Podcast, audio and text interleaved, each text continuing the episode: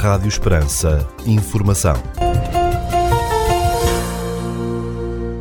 Seja bem-vindo ao bloco informativo da tarde nos 97.5 FM.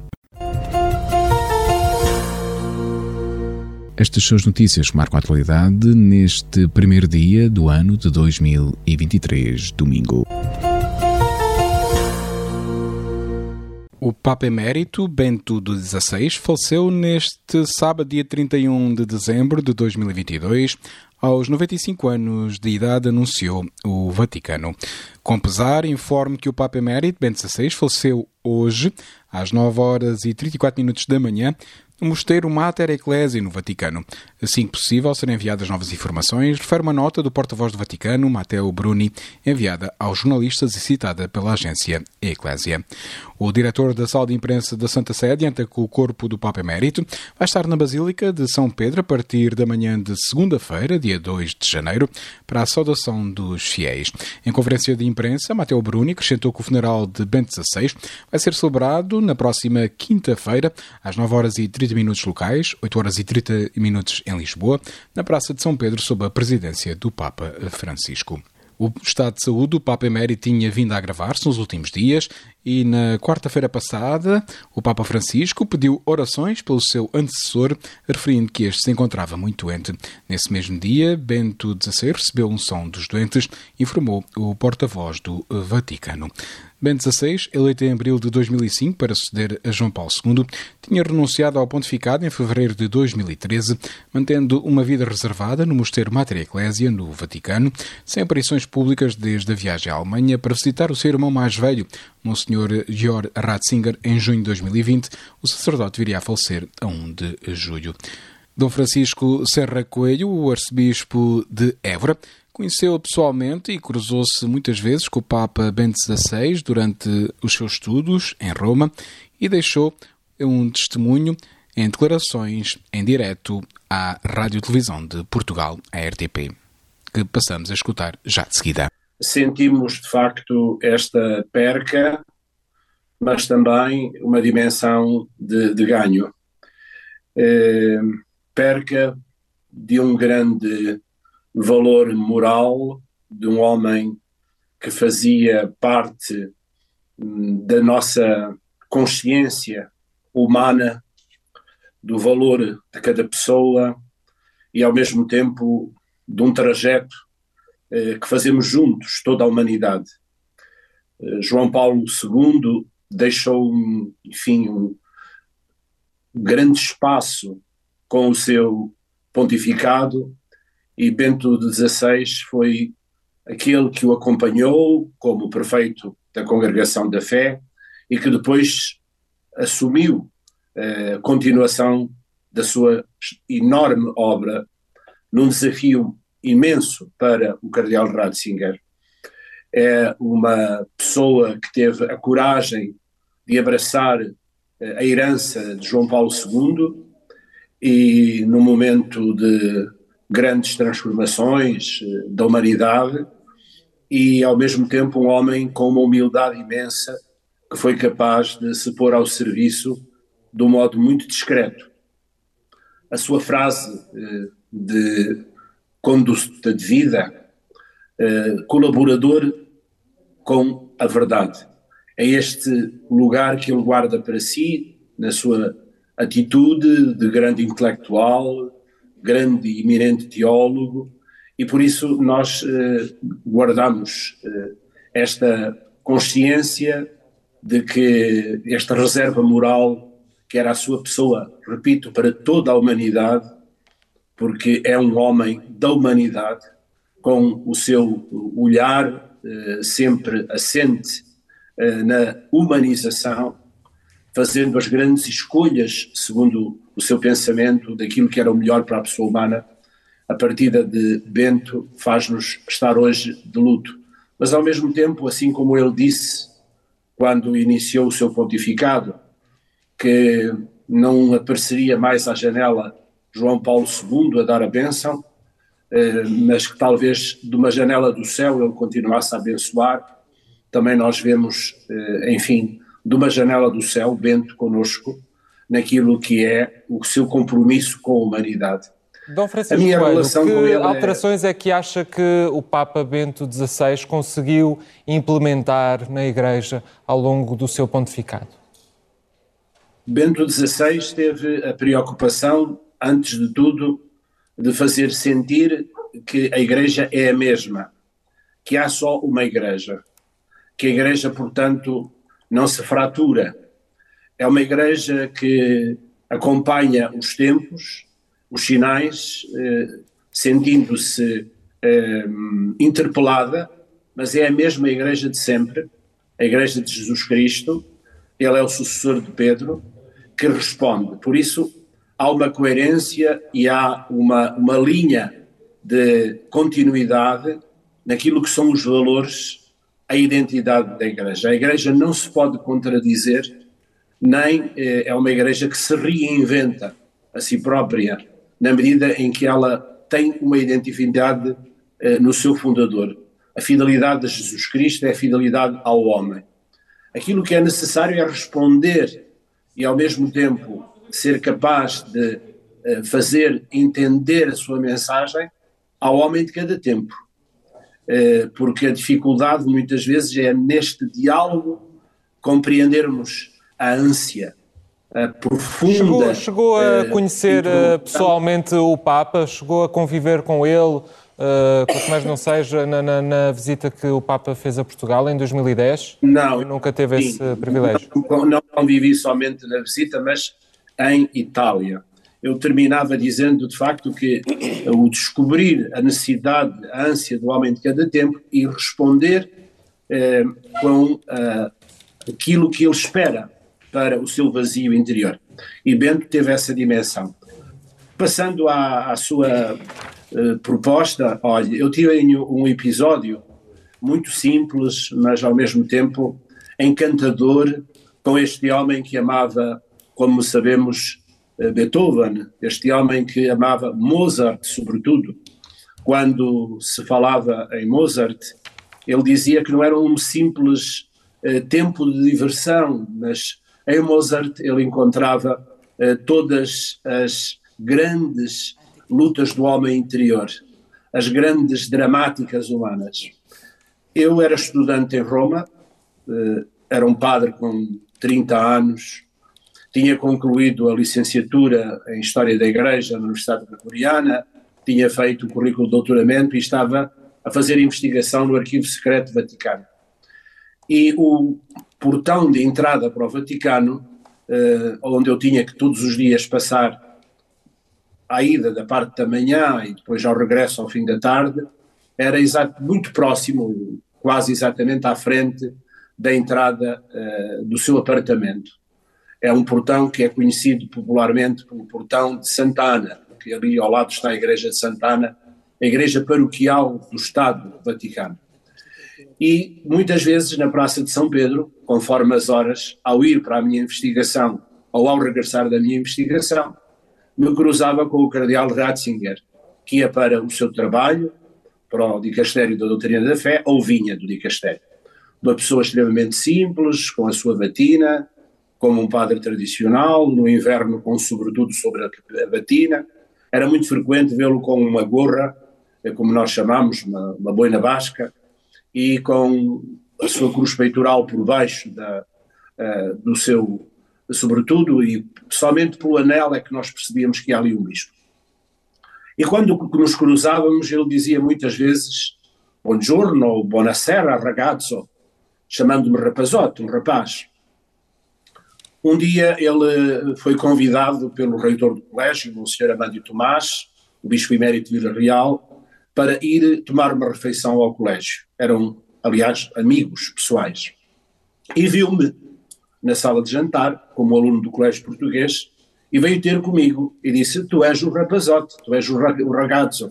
Sou, não sabia que eras deste colégio, cumprimentou-me e, e teve, portanto, um ponto de encontro. A partir daí, todos os dias, muitas vezes, não direi todos os dias, mas muitas vezes por semana, o nosso contacto passou a ser mais próximo. E observei uma cena muito terna, que passo a contar. Junto à sua casa, ao seu apartamento, uh, vendiam-se objetos religiosos, recordações, mas havia também uma senhora que vendia flores, vasos, flores frescas. E um dia, quando ele regressava, era conhecido, aqueles eram os vizinhos dele do resto da, da rua, não é? Disseram-lhe que aquela senhora tinha o seu cumpleaños, ou seja, fazia anos. Ele então ficou bem disposto e eu, observando uh, a uma certa distância esta cena, vi-o a dirigir-se à senhora e a comprar-lhe flores.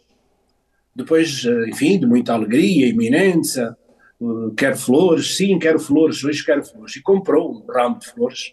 E no fim, à hora da, da, da partida, da compra, ele oferece as flores à senhora, que fazia anos, à vendedora, uma pessoa, enfim, do povo romano.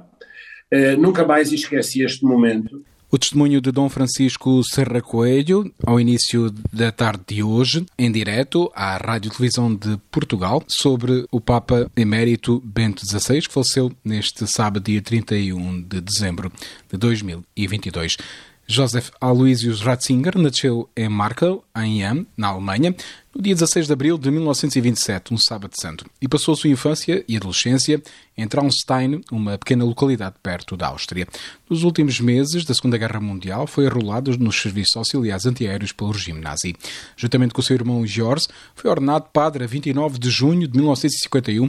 Dois anos depois, doutorou-se em Teologia com a tese Povo e Casa de Deus na doutrina da Igreja de Santo Agostinho.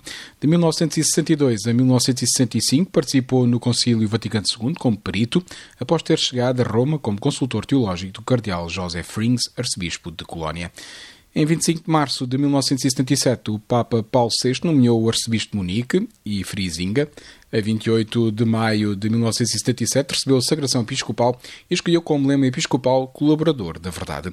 O mesmo Paulo VI criou o cardeal no consistório de 27 de junho de 1977. Em 1978 participou no conclave, celebrado de 25 a 26 de agosto, que elegeu João Paulo I.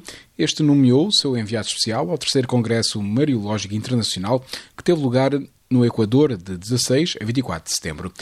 No mês de outubro desse mesmo ano, participou também no conclave que elegeu João Paulo II. O Papa polaco nomeou o cardeal Ratzinger como prefeito da Congregação para a Doutrina da Fé e presidente da Pontifícia Comissão Bíblica e da Comissão Teológica Internacional em 25 de novembro de 1981.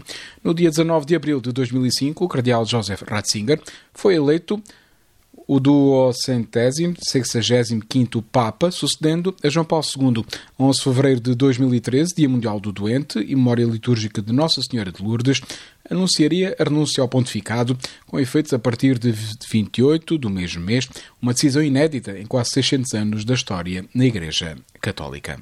Bento XVI realizou 24 viagens ao estrangeiro, incluindo uma visita a Portugal entre 11 e 14 de maio de 2010, com passagens por Lisboa, Fátima e Porto. No total, as visitas apostólicas tiveram como destino prioritário a Europa, 16, seguintes à América, 3, o Médio Oriente, 2, a África, 2 e a Oceania, 1. A estas somam-se 30 deslocações em solo italiano. O falecido Papa assinou três encíclicas e presidiu a três Jornadas Mundiais da Juventude, Colónia, Sina e Madrid, para além de ter convocado cinco sínodos dos bispos, um ano paulino, um ano sacerdotal e um ano da fé. As encíclicas, textos mais importantes do pontificado, começaram a ser publicados em 2006 com a Deus Caritas Est, Deus é Amor, um texto breve que apresenta uma fórmula sintética da existência cristã. Deus é amor e os cristãos acreditam nesse amor, fazendo dele a opção fundamental da sua vida. Spé Salvi, Salvos na Esperança, ao título da segunda encíclica de Bento XVI, de 2007, dedicada ao tema da esperança cristã num mundo dominado pela descrença e a desconfiança. A terceira encíclica, Caritas in Veritate, Caridade na Verdade, publicada em 2009, propõe uma nova ordem internacional para governar a globalização e superar as sucessivas crises, apontando como prioridade a reforma quer das organizações das Nações Unidas, quer da arquitetura económica e financeira internacional. Em 2012, José Ratzinger encerrou sua trilogia sobre Jesus de Nazaré com um livro sobre a infância de Cristo.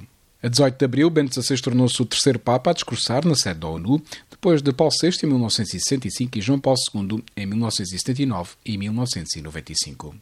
Nos 2.872 dias do seu pontificado, Bento XVI escreveu 17 cartas apostólicas sob forma de moto próprio, 116 constituições apostólicas e 144 cartas apostólicas, além de outras cartas e mensagens, discursos e homilias. Notícias de âmbito local. Decorre em Portel, de 21 de dezembro a 29 de janeiro de 2023, a exposição de presépios de Manuel Carvalho, na Casa do Castelo. Este conjunto de obras de Manuel Carvalho assenta numa temática que é muito comum no seu percurso artístico, o presépio. A maior parte das peças aqui representadas são recentes, presépios em bar vermelho da região e desenhos a tinta da China, que nos mostra toada a coerência do seu trabalho ao longo dos anos. Com uma linguagem muito própria e criativa, transporta-nos para este mundo religioso capaz de surpreender crentes e não crentes. Manuel Carvalho nasceu em Vidigueira, a 7 de abril de 1960. Técnico da Câmara Municipal da Vidigueira na área sociocultural. Desenvolve trabalho sobre desenho, pintura, fotografia e cerâmica, utilizando várias técnicas e suportes. Autor do presépio da revista Mais Alentejo, autor do presépio da Bienal de Artes de Vidigueira. É autor dos livros de fotografia Vidigueira Luz Mágica da Cor, da Vinha ao Vinho, Histórias da Minha Terra deu o Prémio Inatel de Escultura de Lisboa, o terceiro Prémio Escultura de Mertolarte. Está representado em várias coleções particulares e já participou em diversas exposições individuais e coletivas. Uma exposição de presépios de Manuel Carvalho, a ver na Casa do Castelo, em Portela, até o dia 29 de janeiro de 2023, das 9 horas às, uh, e 30 minutos, ao meio-dia e meia, das 14 às 17 horas e 30 minutos. O Auditório Municipal de Portelos está patente até 8 de janeiro a exposição de presépios de Bela Filipe. Pode apreciar esta exposição de presépios no horário das 9 horas e 30 minutos ao meio-dia e meia, das 14 às 17 horas e 30 minutos. Notícias da região. A Assembleia da Comunidade Intermunicipal do Alto Alentejo, a CIMA, aprovou por unanimidade um voto de solidariedade para com a população daquela região afetada pelos efeitos do mau tempo. Em comunicado, a Assembleia Intermunicipal do Alto Alentejo lamenta os prejuízos causados a pessoas e empresas, bem como ao nível das infraestruturas rodoviárias e edifícios públicos. Além de enaltecer o papel das forças de proteção civil, de segurança, autarcas e população no auxílio aos mais afetados, a Assembleia Intermunicipal da Comunidade Intermunicipal Municipal do Alto Alentejo considera que é hora de reunir esforços regionais e nacionais, públicos e privados, pessoais e coletivos, para encontrar mecanismos que possam minimizar os impactos materiais e morais.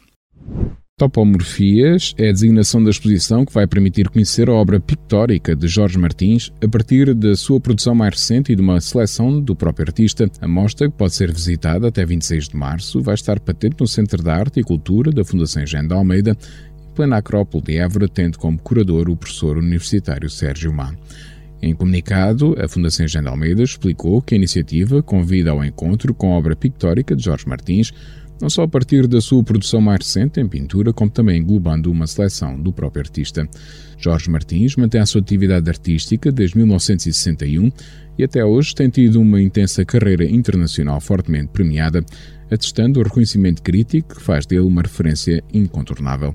As suas exposições, nomeadamente de desenho, campo em que nos últimos anos tem trabalhado de forma intensiva, são frequentes, realçou Fundações de Almeida, acrescentando que a pintura e desenho dialogam em múltiplos planos, mas seguem caminhos perfeitamente autónomos e distintos. A pintura do artista explora frequentemente as grandes dimensões, numa intensa aproximação à cor e a uma plasticidade exuberante. O trabalho que desenvolveu durante a pandemia permanece inédito e parte dele será agora apresentado em Évora, no Centro de Arte e Cultura, nesta exposição. No catálogo que acompanha a exposição, o curador explicou que as obras reunidas na mostra foram escolhidas pelo artista seguindo um desejo prévio, o de conceber uma exposição a partir da sua produção mais recente em pintura. Algumas obras remontam ao início dos anos de 2010, mas a grande maioria foi produzida após 2018, incluindo inúmeras obras realizadas durante o período do surto pandémico. Segundo Sérgio Má, isso é, pois, revelador de que, num tempo de angústia, isolamento social e desencanto anímico, o artista não tenha esmorecido a sua verve criativa. Pelo contrário, o volume e a qualidade das obras, que patenteiam um fulgor inventivo, que, contornando os constrangimentos do mundo exterior, compõem um imaginário pleno de luminosidade e vitalidade estética, argumentou o curador da exposição. O presidente da Associação Académica da Universidade de Évora, Henrique Gil, foi eleito para o terceiro mandato consecutivo à frente desta organização de estudantes das eleições realizadas recentemente. Henrique Gil liderou a única lista que se apresentou nas eleições e, com a reeleição, tornou-se o primeiro presidente da Associação Académica da Universidade de Évora a ser reeleito para o terceiro mandato nos quase 45 anos de história da Associação a sustentabilidade e a capacitação financeira da Associação Académica da Universidade de Évora e o acesso ao desporto universitário e à cultura por parte dos estudantes são alguns dos grandes desafios apontados pelo reeleito presidente da Associação Académica de, da Universidade de Évora para 2023. A Associação Académica da Universidade de Évora representa mais de 8 mil estudantes. A Câmara de Androal vai ter no próximo ano, em 2023, um orçamento de 19 milhões de euros, mais 2 milhões em relação ao deste ano, revelou o presidente do município. Em declarações à agência Luz, o autarca de Landroal, o socialista João Grilo, indicou que o valor total do orçamento do município para 2023 ascende a 19 milhões e 66 mil 542 euros e que o deste ano foi de, de 17 milhões e 100 euros. O aumento de 2 milhões de euros deve-se à reposição das transferências do Estado para valores próximos dos de 2021 e à previsão do aumento da execução de fundos comunitários com a conclusão das obras financiadas pelo Antares 2020, justificou o autarca. As grandes opções do plano e o Orçamento Municipal de 2023 da Câmara de Alandroal, de maioria PS, já foram aprovados em reunião do Executivo com quatro votos a favor dos eleitos socialistas e uma abstenção da vereadora do Nós Cidadãos. Segundo o autarca de Alandroal, o orçamento foi desenhado para a grande execução de fundos comunitários em contexto final de quadro e para a autarquia continuar a cumprir as suas obrigações de redução de endividamento para com o Fundo de Apoio Municipal. Queremos também honrar os compromissos assumidos nas competências transferidas, educação, saúde e ação social e no apoio à população num cenário de grande incerteza face à crise inflacionista que estamos a atravessar, sublinhou o autarca. Nesse sentido, assinalou que está previsto nos documentos previsionais para 2023 uma redução das despesas com eventos e festividades e o reforço dos apoios sociais à educação. De acordo com João Grilo, o valor total das despesas correntes inscritas neste orçamento é de mais de 9 milhões e 700 mil euros, enquanto os valores previstos para despesas relacionadas com investimentos atingem os 9 milhões e 300 mil euros. Sobre as obras com o apoio do Programa Operacional Regional Alentejo 2020, que serão terminadas em 2023, o autarca de Alandroal destacou a requalificação da Fortaleza de Jurumenha e a intervenção para concluir a Escola Básica Diogo Lopes de Sequeira. A conclusão da quarta fase da melhoria da mobilidade urbana na sede do Conselho e do Centro Interpretativo do Castelo de Alandroal e o início dos projetos do Viveiro de Empresas e de três centros de acolhimento ao visitante também estão em foco. A taxa do Imposto Municipal sobre Imóveis, o IMI, mantém-se nos 0,45% para os prédios urbanos e a da derrama continua em 1,5% e a participação variável do Imposto sobre o Rendimento de Pessoas Singulares, IRS, permanece nos 5% adiantou o autarca de Alandroal. O autarca salientou que a Câmara de Alandroal abdica desde 2019 da aplicação da taxa máxima de IMI, crescida de 0,05%, que está prevista para os municípios que se encontram abrangidos por programas de apoios por estar a cumprir os objetivos. Ficamos agora com a atualização da informação a partir da sala de situação do Comando Territorial de Évora da Guarda Nacional Republicana. O Comando Territorial de Évora deseja a todos um Feliz Natal e um próspero Ano Novo. Nesta época festiva, esperamos um aumento significativo do tráfego rodoviário, pelo que a Guarda Nacional Republicana irá incidir a sua especial atenção nas principais estradas que ligam o nosso país. Os condutores alertam. Efetue um planeamento cuidado das viagens, evitando os períodos do dia onde se prevê maior intensidade de tráfego. Descanse convenientemente antes de efetuar a viagem e, pelo menos de duas em duas horas, efetue curtas paragens. Respeite os limites de velocidade Evite manobras perigosas ou que possam originar acidentes. Não faça uso de telemóvel durante a condução. Use o cinto de segurança. Adote uma condução atenta, cautelosa e defensiva, contribuindo para a redução dos índices de sinistralidade rodoviária. O objetivo é que esta quadra natalícia e a entrada no novo ano sejam períodos caracterizados pela união das vossas famílias. Boas festas! Rádio Esperança. Informação. Notícias da Igreja. Natal é a celebração do nascimento de Jesus. O presépio é um sinal que nos faz contemplar o grande amor de Deus pela humanidade, manifestado naquele menino que nasce para nos salvar, que quer nascer em mais um Natal no coração de cada ser humano. Neste sentido, apresentamos, caro ouvinte, o seguinte roteiro para alguns dos presépios expostos no território da Arquidiocese de Évora e que poderá visitar por estes dias. Na Igreja de São Francisco, em Évora, está patente a exposição temporária de presépios da coleção Canha da Silva, desta vez com uma seleção de peças das Américas. A coleção Canha da Silva tem cerca de 3 mil presépios, dos quais cerca de 200 são expostos em permanência na Galeria Sul da Igreja de São Francisco, em Évora. Esta nova exposição está na Galeria Norte, com entrada pelo claustro, para ver todos os dias, das 9 às 17 horas no horário de inverno e das 9 às 18 no horário de verão. Já a paróquia de Viana do Alentejo convida a visitar o presépio realizado este ano pela primeira vez, patente no átrio de entrada do Santuário de Nossa Senhora de Aires, que foi recentemente requalificado. E por Estremoz, Fuga para o Egito, no figurado de Estremoz, com trabalhos de barristas locais, é o título da exposição que está patente ao público no Centro Interpretativo do Boneco de Estremoz. Segundo o município, a mostra surge após o desafio lançado pela autarquia aos barristas que atualmente produzem figurados de Estremoz para que modelassem, nesta época do ano em que se comemora o nascimento de Jesus, a figura Fuga para o Egito. Esta exposição inclui trabalhos dos barristas Afonso e Matilde Ginja, Ana Catarina Grilo, Duarte Catela, Inocência Lopes, Irmãs Flores, Isabel Pires, Luísa Batalha, Madalena Martins, Manuel Broa, Ricardo Fonseca e Vera Magalhães. O posto de turismo de Estremoz acolhe a exposição Vive Estremoz no Natal, com trabalhos dos alunos da Academia Sénior local, informou a Câmara Municipal Estremocense. Os trabalhos que integram a mostra, que fica patente ao público até o dia 8 de janeiro de 2023, foram criados pelos alunos da Academia Sénior de Estremoz nas turmas de Artes Decorativas, Artes e Técnicas de Jardinagem, Barrística e Cuidar com Arte e Pintura. Ainda em Estremoz, uma exposição com várias dezenas de presépios feitos com diferentes materiais por mais de 20 artesãos do Conceito de Estremoz está patente na Galeria Dom Dinis, naquela cidade alentejana, revelou o município local. Segundo o município do Distrito de Évora, trata-se da 16ª edição da exposição Presépios de Artesãos de Estremoz, que é considerada uma referência no Alentejo.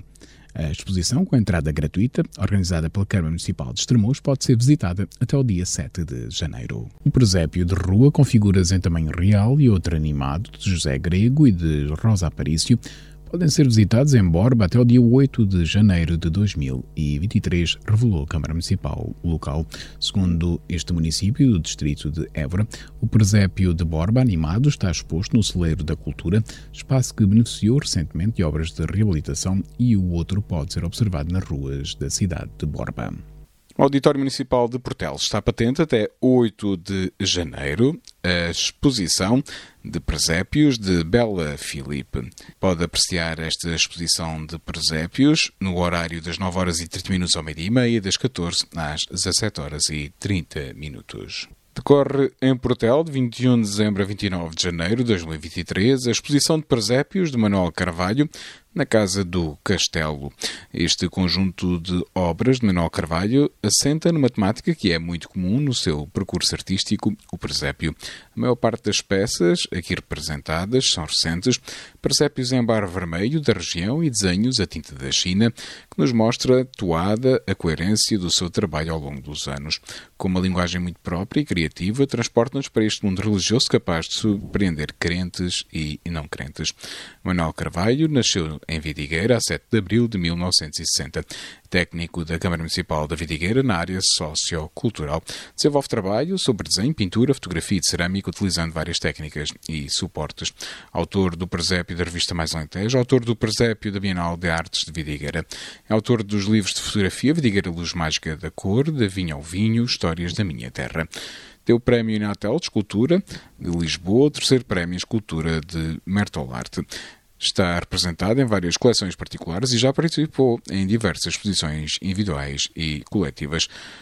Uma exposição de presépios de Manuel Carvalho, a ver na Casa do Castelo, em Portela, até o dia 29 de janeiro de 2023, das 9 horas às, uh, e 30 minutos, ao meio-dia e meia, das 14 às 17 horas e 30 minutos. Já em Monsaraz, erguido no cimo de um monte no Alentejo, é uma vila medieval dentro de muralhas e as ruas empedradas todos os anos recebem por estes dias um tradicional presépio composto com cerca de cinco dezenas de figuras em tamanho real. Junto à fronteira com Espanha, em Campo Maior, o presépio artístico do Mosteiro da Imaculada Conceição de Campo Maior, feito pelas monjas concessionistas, que todos os anos encanta com temas diferentes, está patente até o dia 2 de fevereiro de 2023. Todos estão convidados a visitá-lo. Presépio, uma tradição outra interpretação, é o mote para a exposição do presépio elaborada a partir da coleção particular de Playmobil do ovense Carlos Martins, que está patente na Casa da Cultura de Elvas. Este presépio conta com cerca de 1.750 peças, revela Carlos Martins, mas a intenção é que continue a crescer. O seu objetivo com esta exposição é mostrar como, neste caso, um brinquedo pode voltar a fazer uma ligação com as nossas tradições natalícias. Ainda por Elvas, a exposição Presépios de Conchas Retalhos de Vida, Lembranças de Mar, está patente no Museu Municipal de Fotografia João Carpinteiro. A mostra da autoria de Maria José Rijo, explica o diretor do museu, João Carpinteiro, encerra o ciclo de exposições deste ano, adiantando que esta é uma grande mostra de presépios inéditos. No total, são cerca de 40 presépios em exposição, com registros feitos à base de elementos do mar, como por exemplo conchas, contando ainda com um presépio feito à mão em madeira. A exposição está patente até ao final de dezembro, pelo menos, podendo ser visitada de terça a domingo, das 10 às 13 e das 15 às 18 horas e 30 minutos. Rádio Esperança. Informação. Notícias da Igreja. Escutamos já de seguida o Espiga Doirada, espaço informativo da atualidade religiosa da Arquidiocese de Évora. Espiga Doirada, a informação da Arquidiocese de Évora. O arcebispo de Évora, Dom Francisco Serra Coelho, presidia a tradicional missa da vigília da solenidade do Natal pelas 23 horas de 24 de dezembro na Igreja da Sagrada Família, na Paróquia da Senhora da Saúde, na cidade de Évora. Com o templo moderno completamente repleto de fiéis, entre os quais muitos jovens, o prelado Eburense lembrou durante a homilia que Jesus nasceu para nos acompanhar e, de facto, é isso que significa Emmanuel, Deus conosco. Com o nascimento de seu filho, Deus torna-se um conosco, libertando a humanidade do pecado e da morte, com a sua paixão, morte e ressurreição. É nele que a humanidade se renova ao preencher-se de eternidade. O nascimento de Jesus traz a mensagem da precisidade da vida humana, a qual Valdeus sublinhou o prelado eburense, citando o insigne teólogo dos séculos II e III, Santo Ireneu de Lyon, Dom Francisco Serra Coelho recordou que aos olhos de Deus Todos somos recém-nascidos, somos filhos e filhas acabados de nascer. Neste contexto salvífico, como dizia São João Paulo II, seria um contrassenso contentar-se com uma vida medíocre, pautada por uma ética minimalista e uma religiosidade superficial. Lembrando que, ao faltar pouco mais de 200 dias para as Jornadas Mundiais da Juventude, o arcebispo de Évora afirmou que caminhar para a JMJ é caminhar para Belém, a fim de melhor ver, conhecer e experimentar aquele que mudou os rumos da história da humanidade e pode mudar o rumo da história pessoal, pois, para além de ter entrado na história da humanidade, ele deseja muito partilhar da nossa liberdade e entrar na nossa história pessoal. Já no dia 25 de dezembro, dia de Natal, o arcebispo de Évora presidiu a Eucaristia do dia de Natal na Igreja Renascentista do Mosteiro Scala de Shelley, antiga cartucha de Évora. O canto gregoriano, Missa Angelis, foi executado pelas sete irmãs de clausura ali residentes. Durante a homilia, Dom Francisco José Serra Coelho referiu-se à revelação que Deus foi fazendo de si mesmo ao longo da história da salvação inserindo a leitura evangélica do prólogo de São João na plenitude desta revelação. O prelado apelou a que cada cristão vá descobrindo o rosto misericordioso e libertador de Deus nas suas vidas e dê lugar a Cristo, para que ele se revele na vida cotidiana de cada um de nós, a tantos que o procuram, mesmo sem saberem que é ele a água viva para a sua sede. O presidente da Assembleia Litúrgica traziu esta possibilidade de Jesus se revelar nas nossas vidas feitas testemunho, se de facto cada um de nós olhar para os irmãos como Cristo olha e se vir nas necessidades manifestas, no olhar dos irmãos, os apelos do próprio Cristo. Neste encontro de olhares e dádiva de vida, acontece o Natal do Bom Samaritano e revela-se a beleza do amor de Deus. No ambiente desta igreja cartusiana, o arcebispo de Évora renovou o apelo a que sejamos todos contemplativos na ação, pois, como lembrou São Paulo VI, os cristãos do século XXI serão contemplativos ou não serão. No dia 6 de janeiro, no Santuário de Nossa Senhora de Aires, em Viena do Alentejo, decorará a iniciativa Cantar as Janeiras, com a participação dos grupos corais da Guiar, Alcácevas e Viena do Alentejo. No final, haverá um lanche partilhado, informa o Santuário de Nossa Senhora de Aires. Na Catedral de Évora, no dia 22 de janeiro, pelas 17 horas, decorará um concerto de Ano Novo com músicas de João Rodrigues Esteves, do século XVIII, e motetes marianos. Este concerto será interpretado pela Capela Patriarcal e pela Capela de São Vicente, com João Vaz no órgão e na direção. Terá entrada livre mediante reserva. padre Nelson Fernandes, pároco de Mora, na Arquidiocese de Évora, contou à agência Eclésia que cada ano convida quem está mais só para passar o Natal na casa paroquial e este ano contou com uma família síria à volta da mesa. Pároco de Mora, há cinco anos, o padre Nelson Fernandes visitou os lares no seu primeiro ano naquela zona e constatou que grande parte dos idosos iria passar o Natal no lar. Eu fui detectando na paróquia que alguns idosos têm filhos no estrangeiro ou vivem sós e lancei o desafio de juntarmos em redor da mesa para passar a noite de Natal e o dia de Natal na casa paroquial, que não é a casa do padre, mas a casa de todos, explicou o sacerdote da Arquidiocese de Évora. Este ano contou com três novos convivas, uma família cristã da Síria, a presença desta família nesta zona do Alentejo, há dois meses, tem sido uma forma de abrir mentalidades e mostrar à comunidade a realidade da perseguição dos cristãos na Síria, revelou o padre Nelson Fernandes. É necessário desocupar o coração dos bens materiais enchê-lo de amor e de dávida, a mensagem foi transmitida pelo Padre Nelson Fernandes, pároco de Mora, no dia 15 de dezembro, durante a Eucaristia de Natal do Grupamento de Escolas de Mora, que celebrou na Igreja Matriz daquela localidade alentejana. Na linda Igreja Paroquial de Santa Sofia, no Conselho de Montemoro Novo, o pároco, o Padre Anicete Tangala, celebrou no dia 25 a missa de Natal. A seguir à missa, o Padre Anicete convidou a Assembleia Dominical para se reunir à frente do altar em família com o Menino Jesus nos braços da criança mais nova presente na Eucaristia. A Real Irmandade da Ordem de São Miguel da Ala, da Arquidiocese de Évora, sediada na Igreja de Santo Antão, nesta cidade, recebeu no dia 19 de dezembro da Associação Mãos Unidas com Maria um vasto carregamento de roupas, sapatos, brinquedos, cobertores e livros para distribuição por famílias carenciadas.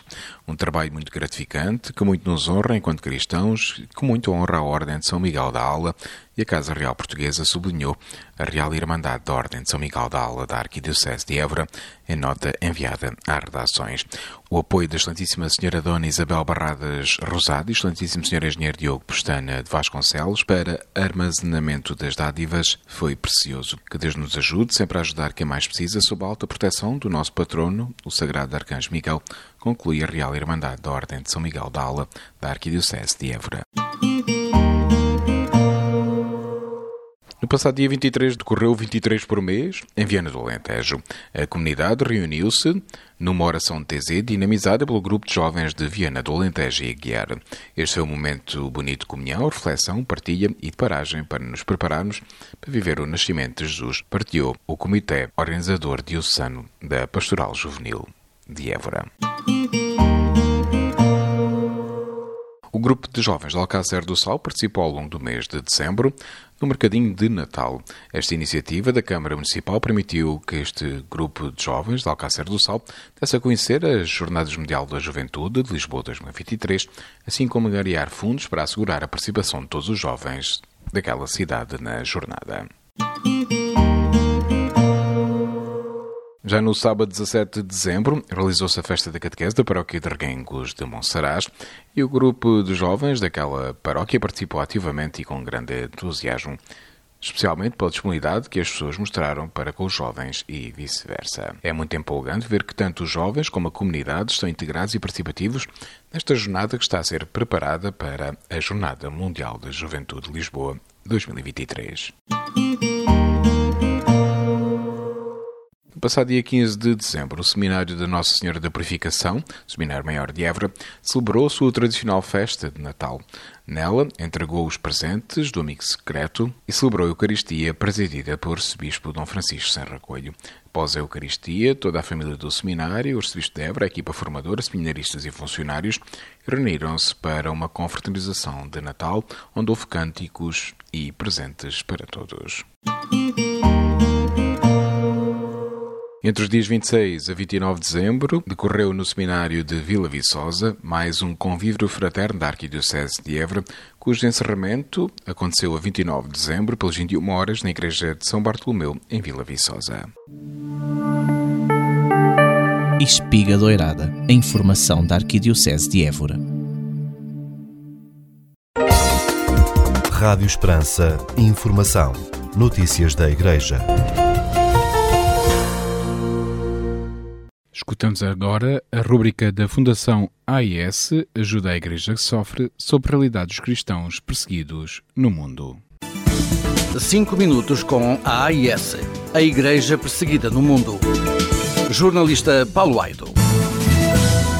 Uma empresa norte-americana analisou o computador do padre Stan Swami, o sacerdote jesuíta falecido aos 83 anos em julho do ano passado num hospital em Bombaim, na Índia, e conseguiu comprovar ter havido uma intrusão por parte de piratas informáticos durante cerca de cinco anos. A empresa Arsenal Consulting conseguiu analisar detalhadamente a correspondência eletrónica do padre jesuíta que morreu no hospital após ter contraído na prisão o coronavírus e demonstrou que um hacker colocou múltiplos documentos incriminatórios no seu computador.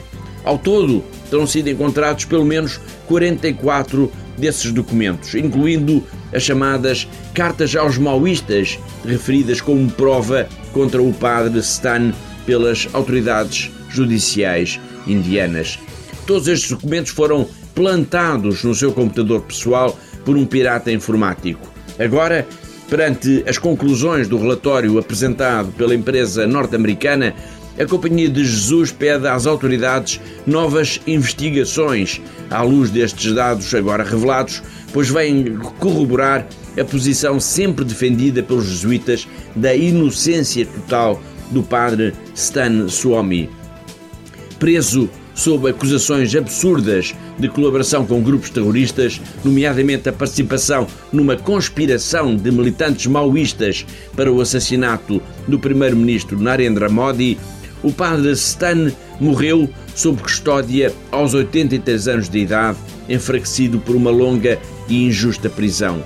O que está em causa agora não é devolver ao padre Stan os anos de liberdade que lhe foram roubados na prisão com uma decisão da justiça que o equiparou a um vulgar malfeitor que o considerou como um terrorista capaz de absurdas maquinações. O que está em causa agora é a restituição plena da dignidade à memória deste homem que dedicou toda a sua vida aos outros, aos oprimidos, aos mais pobres, às populações tribais que a justiça emende a sua mão é o que se pede. E que esteja atenta a outros casos de outros sacerdotes, de catequistas e de outros líderes que defendem apenas os mais fracos da sociedade, os mais pobres, e que não devem e não podem ser confundidos com agentes subversivos.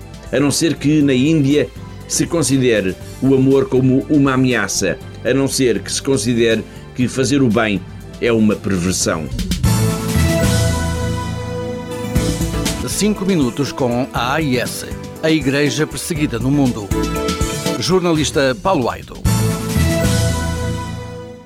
Escutámos a rúbrica da Fundação AIS Ajuda a Igreja que Sofre, coordenada pelo jornalista Paulo Aido.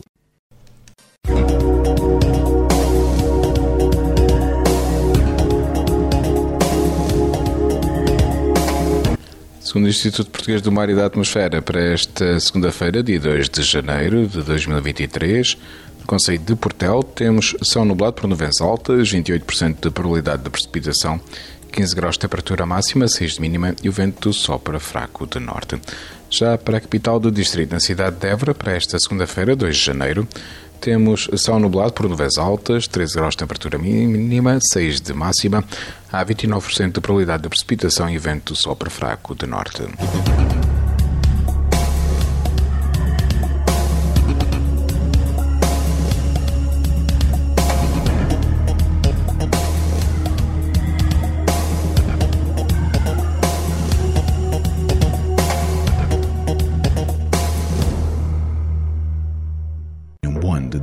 2023, cheio de paz. Este bloco informativo fica por aqui. A informação volta à antena dos 97.5 FM às 21 horas. Boa tarde. Rádio Esperança. Informação.